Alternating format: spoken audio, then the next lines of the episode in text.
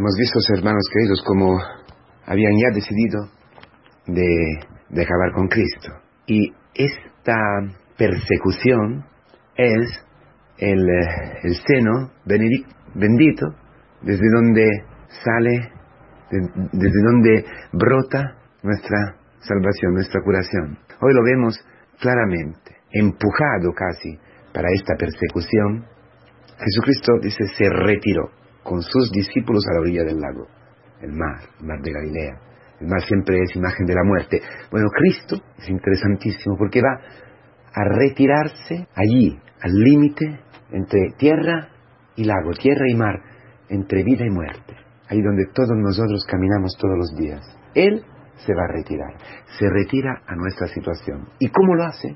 Es interesantísimo porque la palabra griega utilizada es en la que luego da origen a anacoretas, ¿eh? anacoresis, el lugar solitario, la solitud, la soledad, escaparse, ¿eh?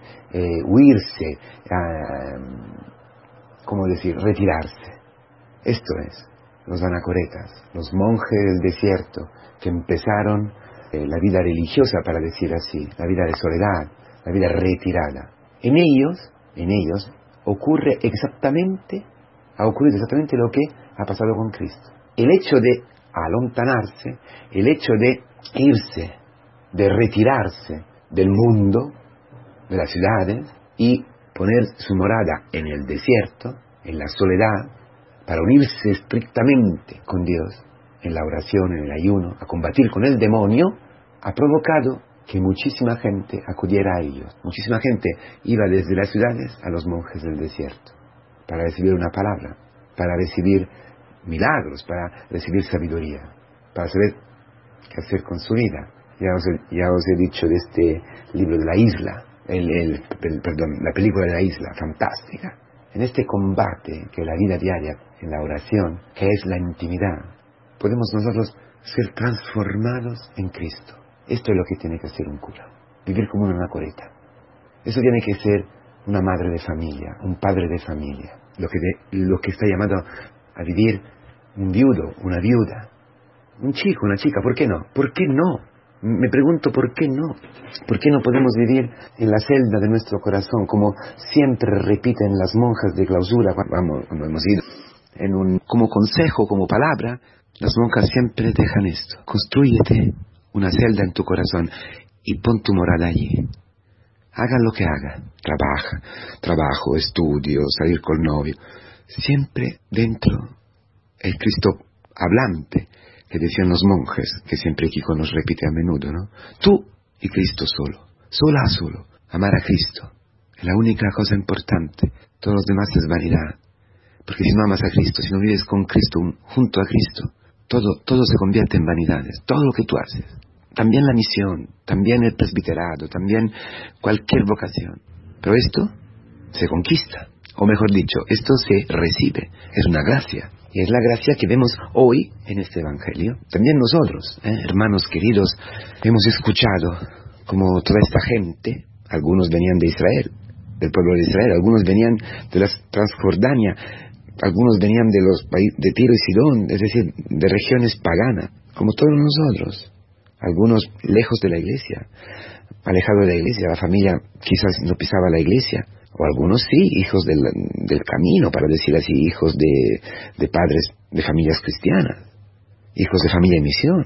Todos hemos escuchado, o escuchamos, que Cristo tiene poder. Lo hemos visto en otros, lo hemos visto en algunos testigos. Hemos escuchado el querigma, la buena noticia. Y esto nos ha puesto en movimiento, en camino. Y hemos seguido, hemos seguido. Pero veis que hay como una, una progresión, como un desarrollo. Se camina, pero lo que, lo que es preciso y fundamental para encontrarse con Cristo es escuchar el, el querigma, que ilumina nuestra enfermedad, que nos dona, nos ofrece la posibilidad de apoyar en una persona concreta que es Cristo, en una promesa concreta que es la promesa que nos hace la Iglesia, nuestra, nuestro deseo de ser curados, la predicación nos coge donde estamos. Bueno, empezamos a caminar. Salimos de nuestras ciudades, de nuestras eh, certezas, de nuestros esquemas, de, nuestras, nuestros apoyos. ¿verdad? Y entramos en un camino como Abraham. Pero luego lo que necesitamos de verdad es, aquí dice, he leído, ¿no? una lancha, un barco pequeño, no un transatlántico, no la masa, porque la masa nos impide, nos impide encontrarnos con Cristo. Claro que muchísimos están llamados, pero luego es, necesario una es necesaria una relación íntima, es necesario encontrarte cara a cara con Cristo, si no, no, quedarás curado, si no, no se, puede, no se puede cumplir en ti la misión que Dios ha preparado para ti, para mí. Entonces, a mí me, me emociona, me da una alegría inmensa esa imagen de este pequeño barco, esta lancha, eh, que está en el mar, está ligada todavía a la tierra, pero no, es, no pertenece ya a la tierra. Está ligada a la tierra, ¿por qué? Porque Cristo se ha hecho carne, porque Cristo ha venido, pero está por encima de la muerte. No se hunde y es pequeña, es pequeña, es, tiene las dimensiones de nuestras comunidades, pequeñas comunidades cristianas que vivan en humildad, sencillez y alabanza y donde el otro es Cristo. Ah, en el otro podemos encontrar a Cristo, claro, en el otro, porque Cristo eh, ha, subido en, esta, en este barco con sus discípulos.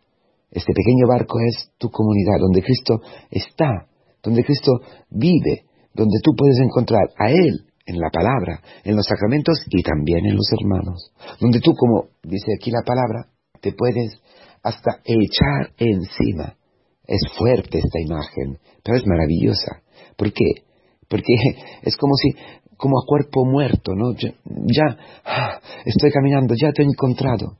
Es el cantar de los cantares, he encontrado el amor de mi alma, he encontrado quien me puede curar, me he hecho encima, encima, es decir, la imagen del bautismo, donde yo me hundo en Cristo, con Cristo dentro de las aguas del bautismo, ya me despojo de todo, ya puedo entregarme completamente, entregar mi muerte, entregar mi enfermedad, entregar todo, quiero tocarle.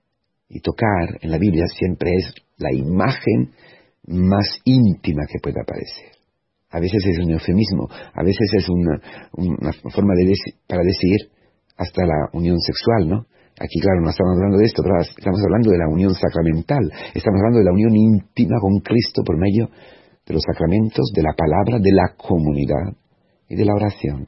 Entonces, este pequeño barco está hecho de madera, imagen también de la cruz, donde Cristo atira así, eh, atrae así todas las gentes, todos los pueblos. Cuando seré levantado, atraeré a mí todos los, todos los hombres, tú y yo, elegido para estar hoy, en esta generación, unidos a Cristo, en, esta en este pequeño barco, que es tu comunidad, donde, donde experimentas la, la fuerza, el poder de Cristo, de su palabra, que se realiza a través de los sacramentos.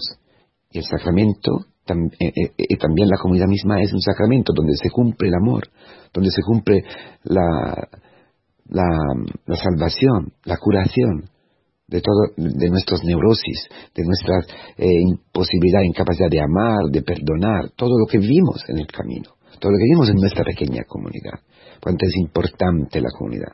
Aquí aparece que, por un lado es importante el camino, por otro lado es importantísimo hacerlo en una pequeña comunidad porque si no, puedo caminar dos días con una comunidad, otros dos meses con otra, o lo que sea, ¿no? Yo tengo mi comunidad, donde he puesto mis raíces, la comunidad de hermanos concretos donde el Señor me ha llamado, donde yo aprendo también a vivir en este otro pequeño barco que es mi familia, que es mi lugar de misión, con los hermanos de la misión. Bueno, hermanos, en esta comunidad que el Señor nos ha regalado, por su inmensa misericordia, nosotros podemos experimentar la vida de la anacoreta, la vida de quien se retira del mundo, huye el mundo. Quiere salvar a tu, a tu marido, huye el mundo, huye la carne, huye, huye y únete a Cristo. Échate encima a Cristo. No te, no, no, no, no te eches encima a tu marido. No lo vas a salvar. No vas a salvar tu matrimonio. No te eches encima de tu mujer, de tus hijos, de tu novia, de tu novio. No te eches encima las cosas, no te eches encima al trabajo, no, no te eches encima a los acontecimientos. Huye. ¿Qué quiere decir huye? Corta, cortamos y unimos a Cristo. Dejamos que Cristo nos se apodere completamente de nosotros y empezamos a luchar. Aprendemos a rezar y a luchar como los monjes del desierto. Tu marido vendrá. Tu mujer vendrá a ti, en tu comunidad. Tu marido volverá a Cristo, vivo en ti. En la medida que te unes a Cristo, tu marido se, unirá a Cristo, buscará, buscará a Cristo en ti. En la medida que yo me uno a Cristo en la oración, los paganos buscarán a Cristo.